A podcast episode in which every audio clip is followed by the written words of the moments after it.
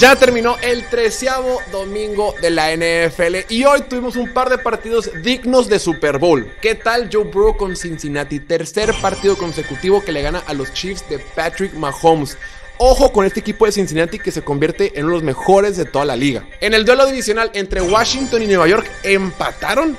Neta empataron. Taylor Heineke, Daniel Jones empataron. Esta temporada Aaron Rodgers dijo, no le voy a ganar a nadie en todo el año, únicamente a mis hijos. Le gano a los Cowboys, le gano a Chicago y pierdo todos los demás. Y mis Leones de Detroit le ganaron a mis Jaguars. Ojo con estos Lions, han ganado cuatro de los últimos cinco partidos y están jugando muy bien en la ofensiva. Yo soy Jorge Torres, esto es Domingueando, esta es la semana 13 de la NFL, comenzamos.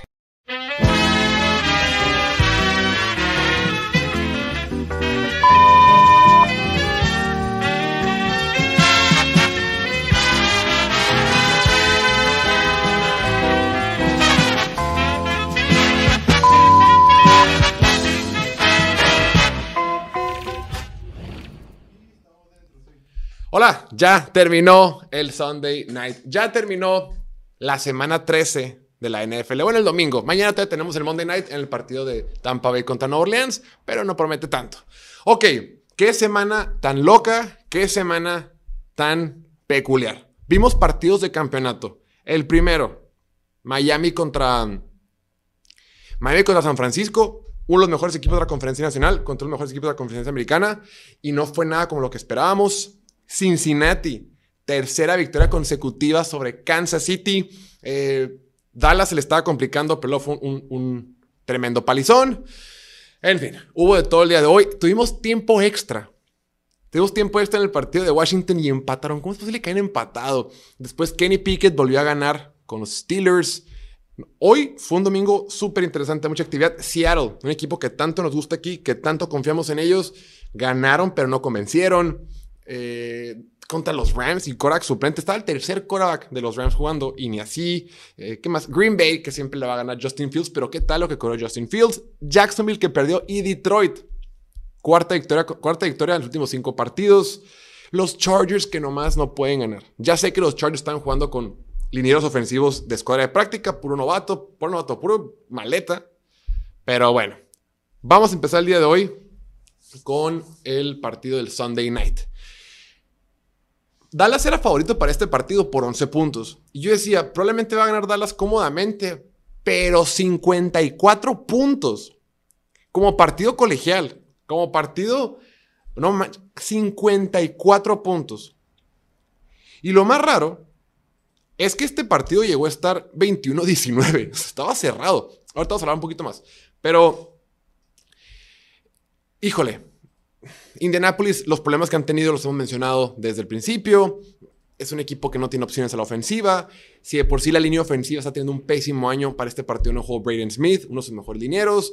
Eh, Matt Ryan se ve desconfiado. En la última jugada que le hicieron el fumble, el tipo estaba en el piso y ya como derrotado con las manitas así puestas, como si, como si, derrotado, ya están derrotados.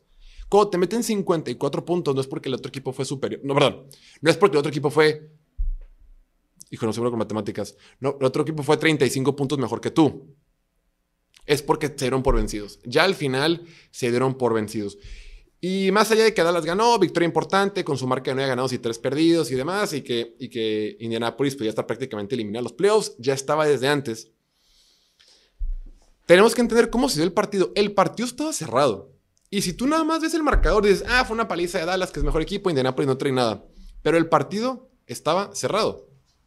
Entonces,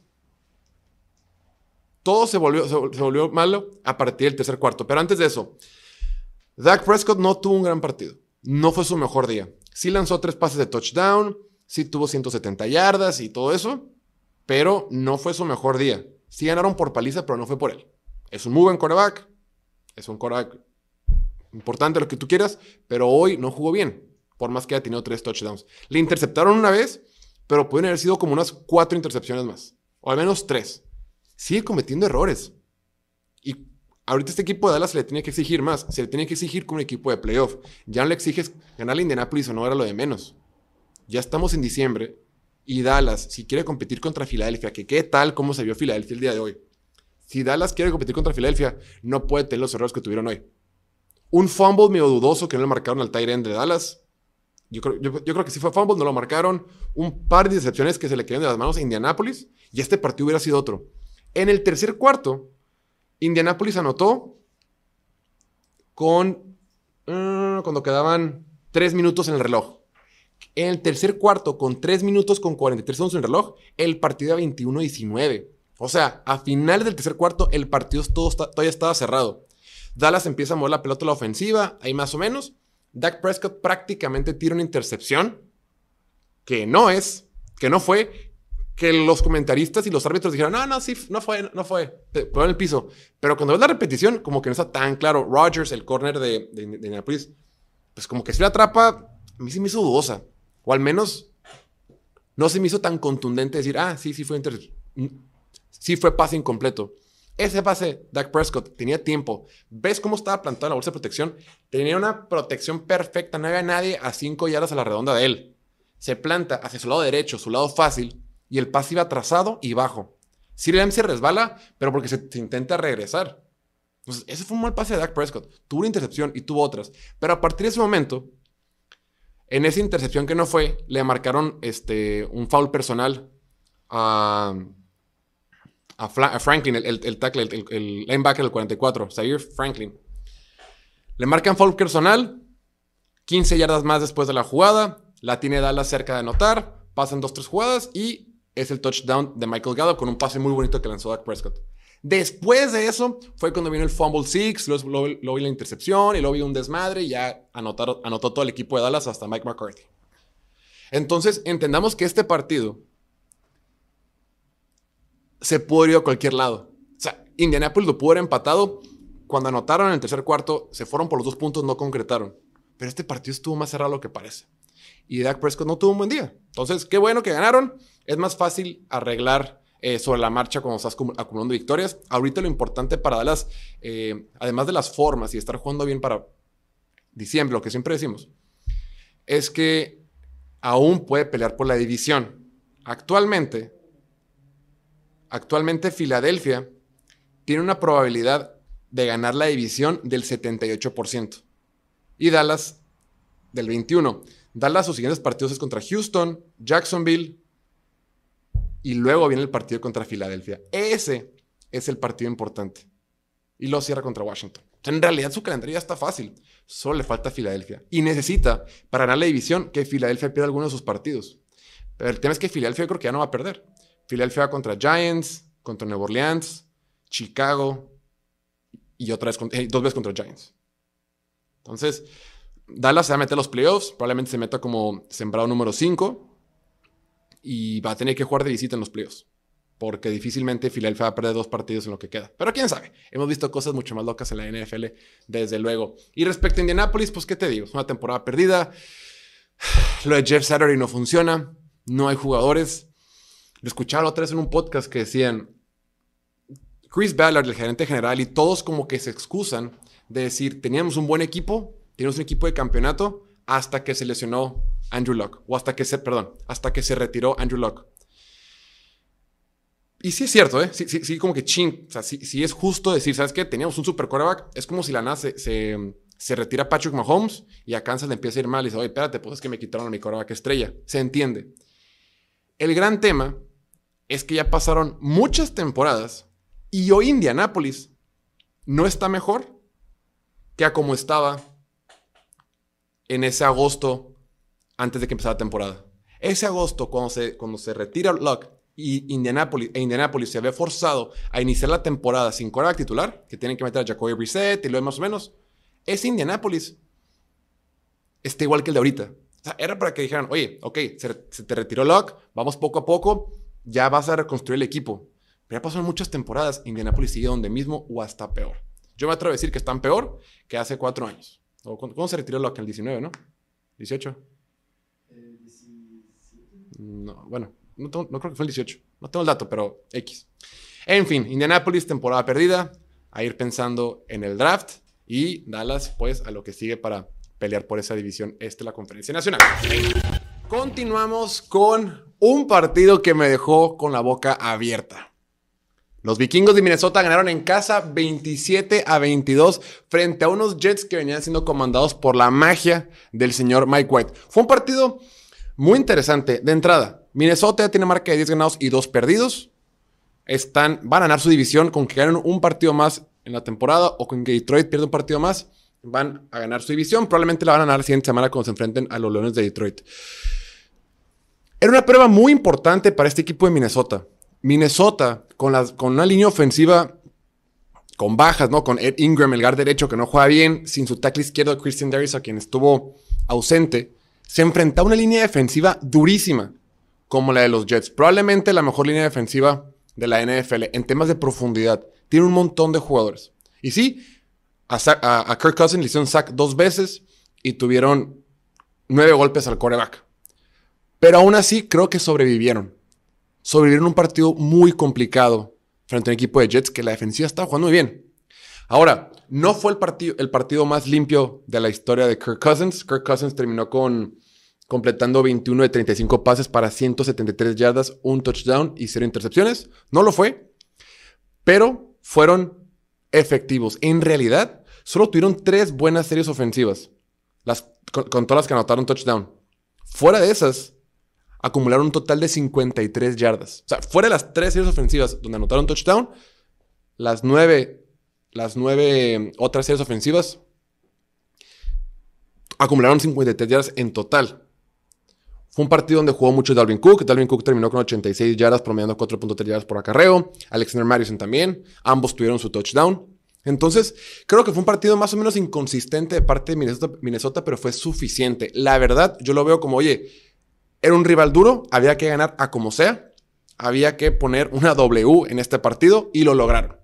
Minnesota, un equipo del cual hemos dudado mucho aquí en este canal, en, este, en esta plataforma, quién sabe ¿no? Si pueda competir contra Dallas, contra San Francisco, contra, bueno, ahorita con San Francisco no sé, o contra Filadelfia en la conferencia como tal, pero a quien sea le van a complicar mucho la, existencia en los playoffs, a quien sea. Esa derrota de 43, repito, fue circunstancial, a veces la NFL es injusta. Dallas no es 37 puntos mejor que Minnesota, por Dios. Fue un mal día, la línea ofensiva jugó mal. Pero desde entonces creo que han protegido razonablemente, razonablemente bien a, Kirk Cousins y sacaron el resultado. La defensiva de Minnesota también. Oye, este equipo de los Jets, con las armas que tiene, con, los, con la forma en la que corren el balón, eh, de tenerlos en cuarta oportunidad dos veces en la zona de gol para ganar el partido. Uno para sobrevivir y otro para ganar el partido bien de esta defensiva de Minnesota que habíamos también dudado algunas cosas, dudado de su perímetro, los backs defensivos y todo eso, pero hoy sacaron el resultado. Cuando más lo necesitaban, sacaron el resultado en casa. Y están demostrando que, eh, eh, repito, es un equipo inconsistente, pero a quien sea le va a complicar mucho la existencia en los playoffs. Del otro lado, a Mike White le pasó lo mismo que el año pasado. Mike White eh, se hizo famoso la temporada pasada cuando le ganó mágicamente a, Cincinnati en el estadio de los Jets, cuando entró y, todo eso, ¿no? Pero después de ese partido mágico contra Cincinnati, la siguiente semana perdió contra Buffalo y tuvo cuatro intercepciones. Entonces, en este partido tal cual no fue ese bajón, no fue, no le fue tan mal como aquel entonces, pero pues pudo haber hecho un poquito más. El tipo terminó con 369 yardas, 0 touchdowns y 2 intercepciones. Una, la primera fue circunstancial, rebotó la pelota, pues ni modo, así pasa, así es la NFL. Eh, Gary Wilson tuvo un super día, Gary Wilson tuvo más de 160 yardas, Corey Davis 85, pero el novato Bam Knight, bueno, el apodo es Bam Knight, eh, corrió muy bien, promedió 6 yardas por acarreo y aparte tuvo la escapada esa de, 48 yardas. Entonces, híjole, eh, los Jets van a estar bien. Los Jets, afortunadamente para ellos, en, la carrera por los playoffs también perdieron los Chargers y, los Patriotas también perdieron. No, ¿los Patriotas perdieron el? Sí, perdieron el jueves, claro, contra Buffalo. No sé, este es Mike White. Este Mike White que vimos hoy es más acercado a la realidad que el que vimos la semana pasada frente a Chicago, ¿no? Un quarterback normalito, promedio, que le pueda dar pelea a cualquier equipo. Ahorita los Jets tienen marca de 7-5, eh, están ahí para meterse a los playoffs, pero híjole, sí requieren un poquito más del coreback. Está perfecto que sea mejor que sea Wilson, pero queremos un poquito más y eso puede ser la gran diferencia para que puedan competir y meterse a los playoffs. Pero bueno, bien por Minnesota, terminan con 10-2. Eh, tienen récord de 10-2 y los Jets con 7. Ahora, ahora sí, ya, ya. Está bien, me rindo. Ustedes ganan. Filadelfia es el mejor equipo de la conferencia nacional. Punto. Se acabó. Ya no hay debate. Al menos eso demostraron hoy. Lo hemos comentado eh, mucho durante la temporada y, creo que con justa razón, ¿eh? porque la evidencia en el campo indicaba lo que decíamos aquí. Decíamos, Filadelfia es un buen equipo, pero a veces inconsistente, a veces no gana partidos contundentemente para ser el mejor equipo de la NFL, bueno, de la conferencia. Jalen Hurts está batallando para pasar. Eh, Jalen Hurts, mucho lo que hace es con sus piernas, cuando tiene que pasar no lo hace. Eh, no se ha enfrentado a equipos fuertes. Todo eso lo decíamos y lo, lo sigo creyendo. Era verdad en su momento. O sea, es lo que es. Te puede gustar o no, pero es lo que es. Yo decía en la previa, decíamos, este este es el partido más importante para Filadelfia. Como decíamos, en diciembre, cuando los partidos importan más, cuando el nivel de juego que traigas importa más, como tienes que estar enrachado, se enfrentaron contra un equipo de Tennessee, un equipo de playoff de la conferencia americana y un equipo de americana y un equipo de Tennessee que juega muy bien la pelota, que tiene muy buena defensiva, que la línea defensiva, con todo que tiene bajas, que sus linebackers ahí con, con, con David Long, eh, que tiene un muy buen equipo en la defensiva, le puede complicar mucho la vida a Jalen Hurts. Y Jalen Hurts el día de hoy, al menos por hoy, demostró que puede ganar juegos solamente con su brazo. Claro que lo que puede hacer con sus piernas es fantástico y todos lo sabemos y todo, todo lo conocíamos. Pero yo decía, a ver, necesitamos ver pases de NFL, no solamente pases de RPO, de play, así, pases donde se plante la bolsa de protección y ejecute bien. Y hoy lo hizo. Más allá de que el tipo terminó con 380 yardas y 3 touchdowns sin intercepciones, completó más del 75% de sus pases. O sea, esta versión que vimos de Jalen Hurts, aguas. Y le ganaron 35 a 10 a Tennessee. No le ganaron 24 a 21 en el último cuarto. No, ni madre. Todo el santo partido pasaron por encima hasta el final. La defensiva de Tennessee tuvo un mal día. La bronca es que iban Veamos, el tema con Tennessee es que si no puede ir arriba del marcador, los partidos se le complican muchísimo. Como está obligado Ryan Tannehill, como está obligado esta ofensiva de Titans a venir de atrás y ganar un partido, se les complica. Ellos pueden ganar, ganar los partidos cuando van arriba, la defensiva aprovecha que tú estás surgido de meter puntos y así. Cuando los obligan, cuando empiezan, perdón, cuando empiezan perdiendo, se le complica muchísimo. Otra vez Derrick Henry en una mala exhibición. O sea, Derrick Henry su temporada ha sido una montaña rusa. Hoy promedió 2.7 yardas por acarreo. Desde el partido de Houston que corrió para 1800 yardas, no ha vuelto a jugar bien. Y creo que en los playoffs, el equipo de Tennessee, cuando se enfrente a los Kansas City del mundo, cuando se enfrente a los Búfalos, que de repente empiecen a caer puntos en el marcador, se le va a complicar. Al final, hasta vimos a Malik Willis un ratito. Entonces, yo tenía dudas de Tennessee con su ofensiva, cómo van y demás. Pero de la defensiva no dudaba para nada. Y hoy los bulearon. Hoy Filadelfia dijo, quítate, que ahí te voy. AJ Brown, quítate, que ahí te voy. AJ Brown tuvo 119 yardas para dos touchdowns. Impresionante. El tipo le preguntaba en rueda de prensa, bueno, dijo en rueda de prensa, estaría mintiendo si no les dijera que circulé este partido cuando el calendario salió.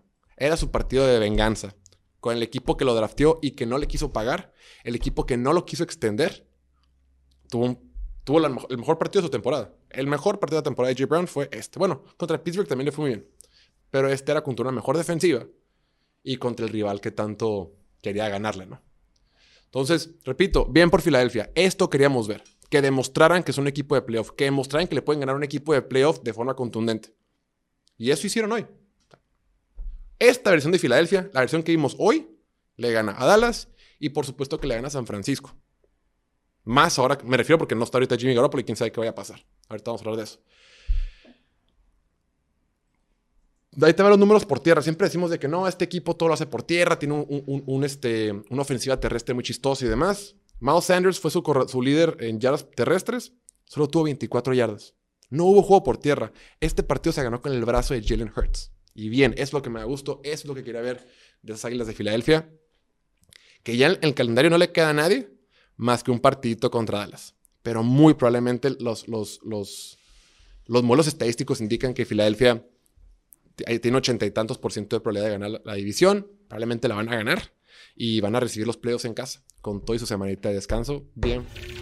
El partido que tanto esperábamos, la revancha de la final de conferencia americana, Cincinnati frente a Kansas City. Es increíble. Las tres veces que Joe Burrow ha jugado contra Patrick Mahomes, las tres veces la ha ganado y las tres veces por tres puntos. Esos partidos son cerradísimos. Joe Burrow es el papá de los Chiefs. Es increíble cómo cada que se enfrentan en partidos tan cerrados terminan ganando. No, no lo digo en la forma despectiva. La neta no, los Chiefs son el papá de todos, no pasa nada. Pero no de Joe Burrow todavía. Ahorita, Joe Burrow está jugando a un nivel MVP. Creo que como tuvo un pésimo inicio de temporada, donde perdieron contra Pittsburgh, que lanzó como 800 intercepciones, luego perdieron contra Dallas y a Jets más o menos, y luego perdieron contra Cleveland hace como 5 semanas o 6, lo que sea. Nos quedamos como con una idea de que Joe Burrow no viene tan bien.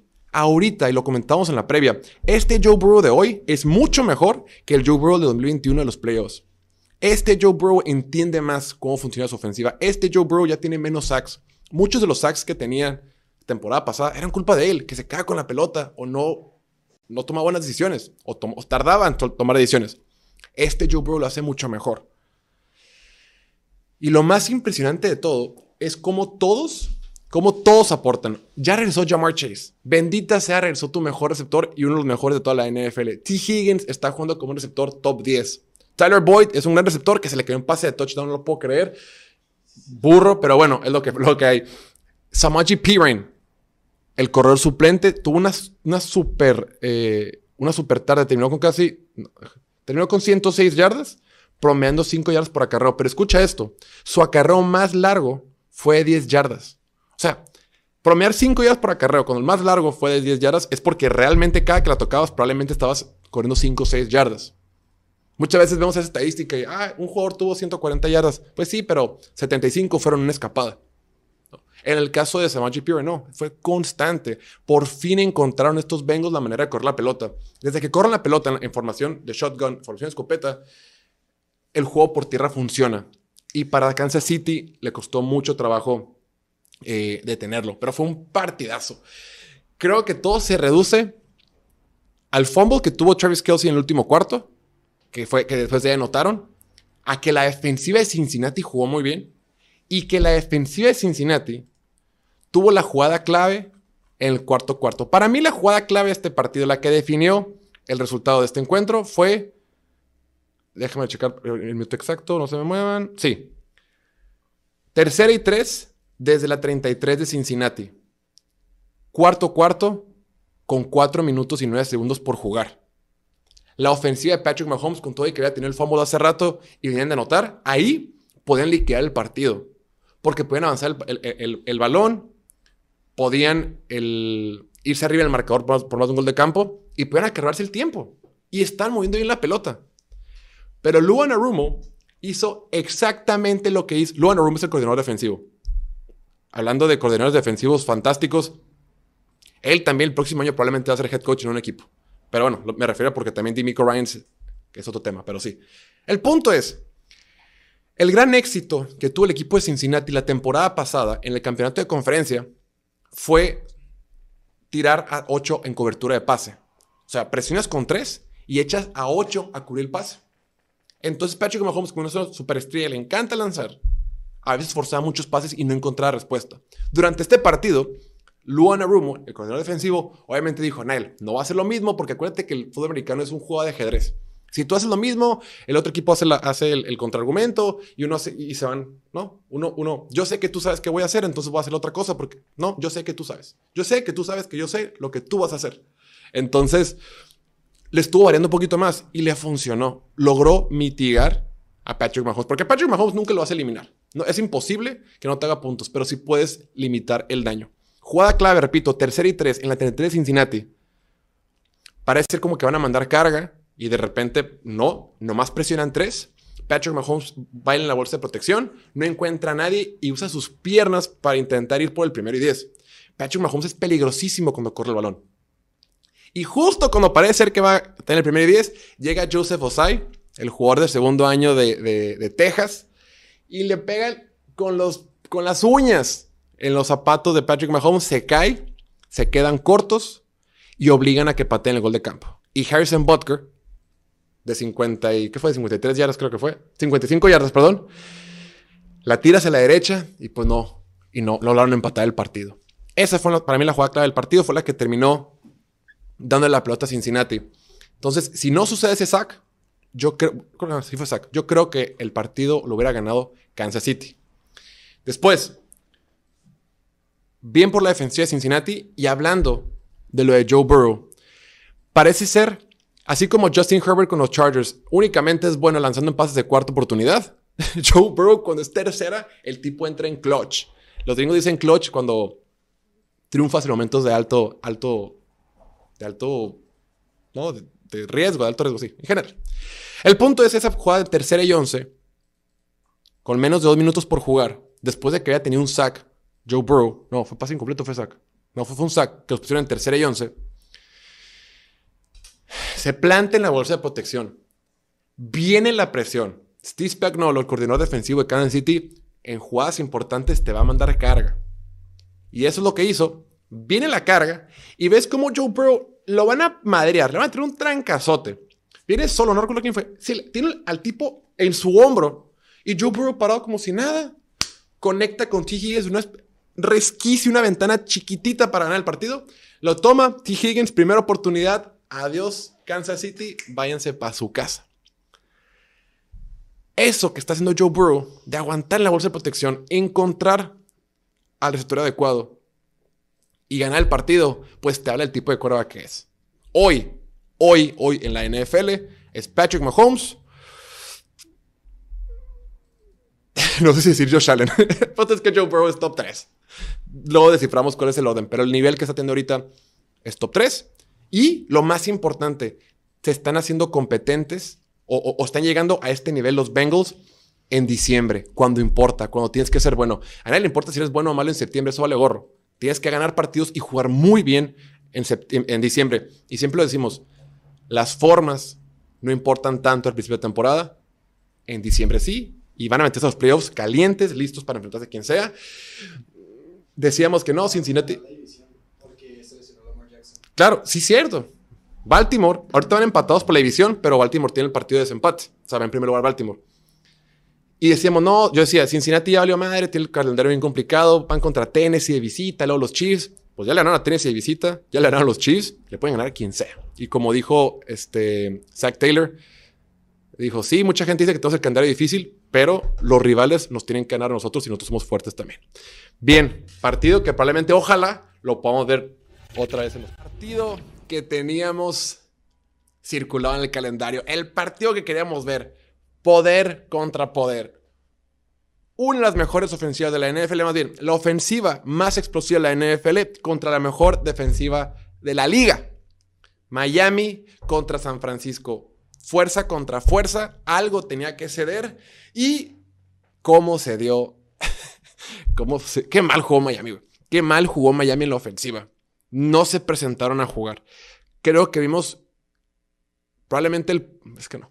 Ok, no. Sin duda, el peor partido de la temporada de Tua Tagovailoa, fácil. Recordemos que él estaba invicto cuando era titular.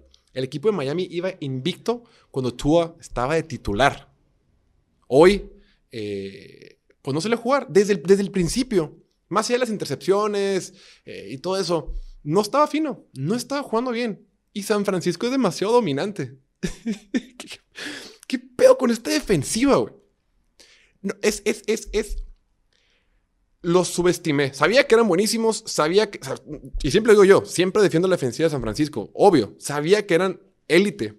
Pero lo que hicieron hoy, con una super ofensiva, que no tuvieron respuestas por tierra, no tuvieron respuestas por aire, a Miami lo dominaron por completo. Ah, estaba. Salió una estadística que decía que los 49ers en los últimos cinco partidos tienen marca de 77 a 7, o sea, perdón, tienen un marcador de 77 a 7 en los últimos cinco partidos. Porque no es, es la primera vez que se anotan un touchdown en la segunda mitad. Lo dije todo mal. A ver, en los últimos cinco partidos en la segunda mitad tienen un marcador contra sus rivales de 77 a 7. O sea, 77 puntos. El punto es que la defensiva está recabrona, O sea, están jugando en otro maldito nivel. Todos, todos. Los frontales, todos. Nick Bosa, ¿qué tal sus tres sacks? Nick Bosa, tres sacks, cuatro golpes al coreback, dos tacleadas para pérdida.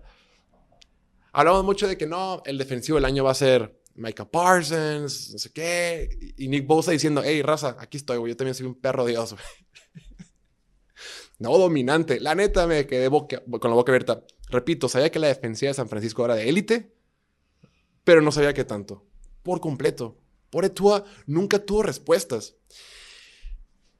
Gran parte del juego de Tua Tagovailoa es atacar el centro del campo. Lo suyo, lo suyo, lo suyo es juego rápido para atacar el centro del campo. ¿no? Dar la pelota a Terry Hill y que haga magia. Y después buscar pases verticales. Eso lo hace bien.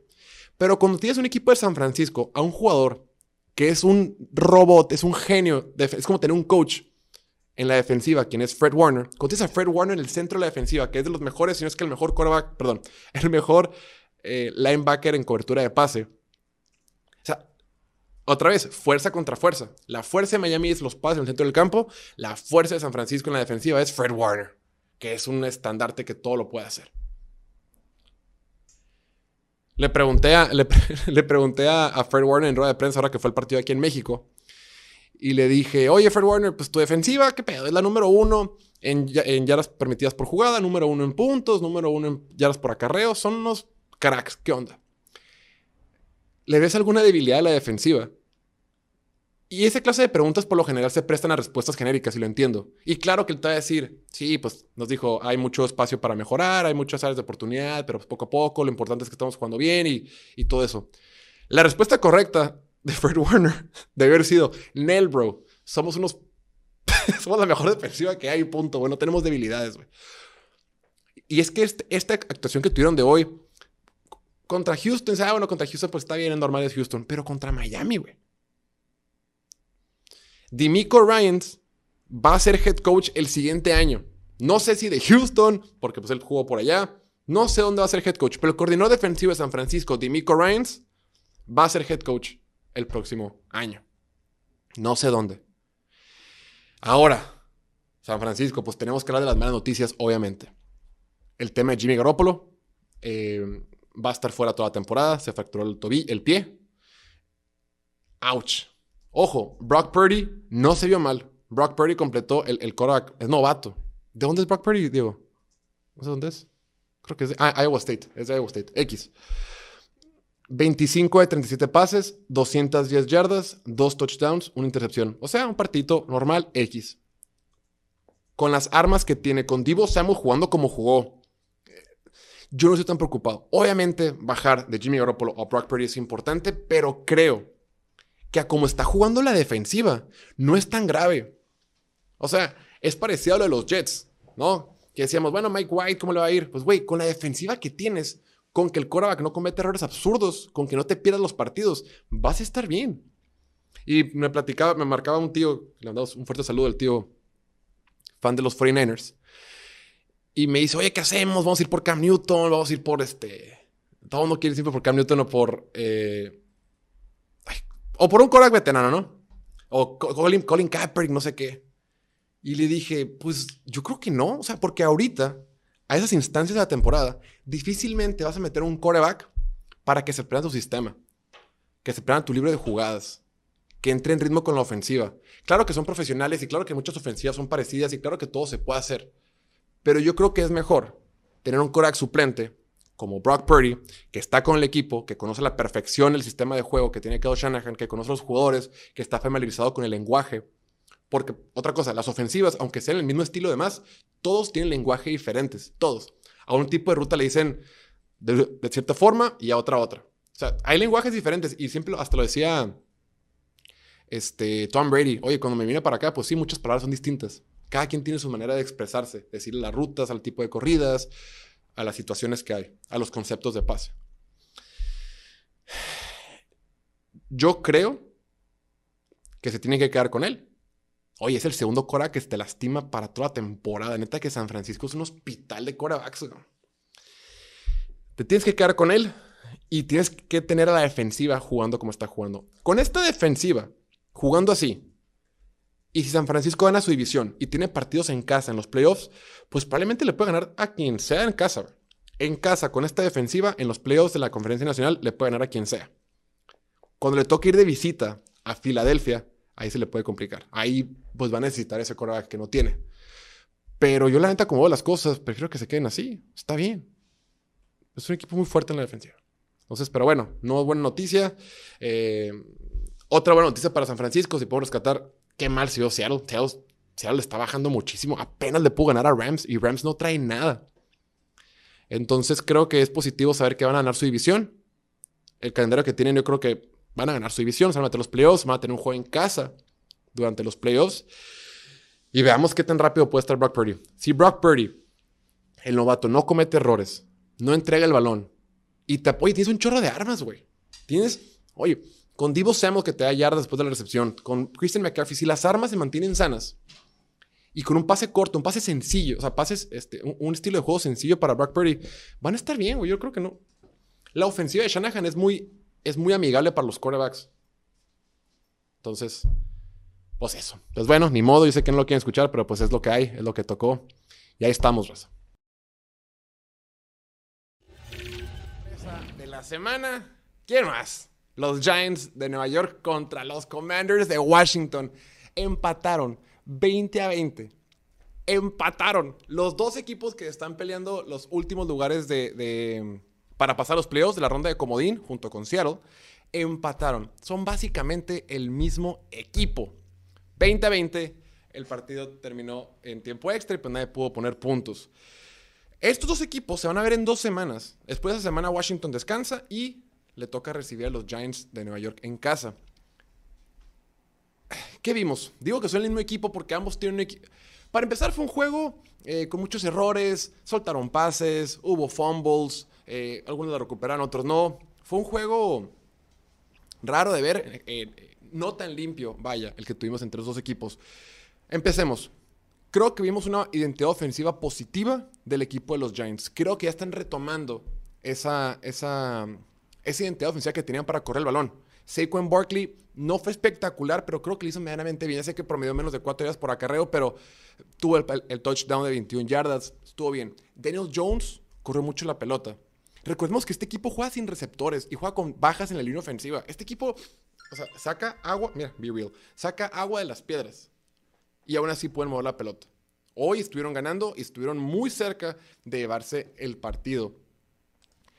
Enfrente tenían una defensiva de Washington que tiene los mejores frontales de la NFL.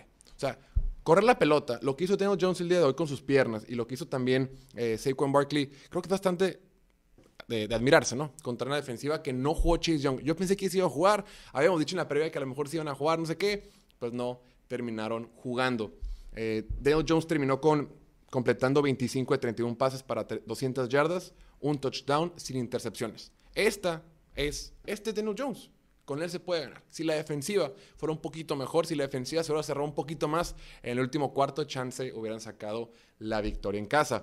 Ahora, enfrente, Washington había ganado seis de los últimos siete partidos. Washington estaba encendido y lograron mitigarlo. Ahora, ¿qué tal Taylor Henry, neta que es, es, es, todo lo amamos. Siempre saca la chamba, siempre está ahí luchando, haciendo guerra y demás.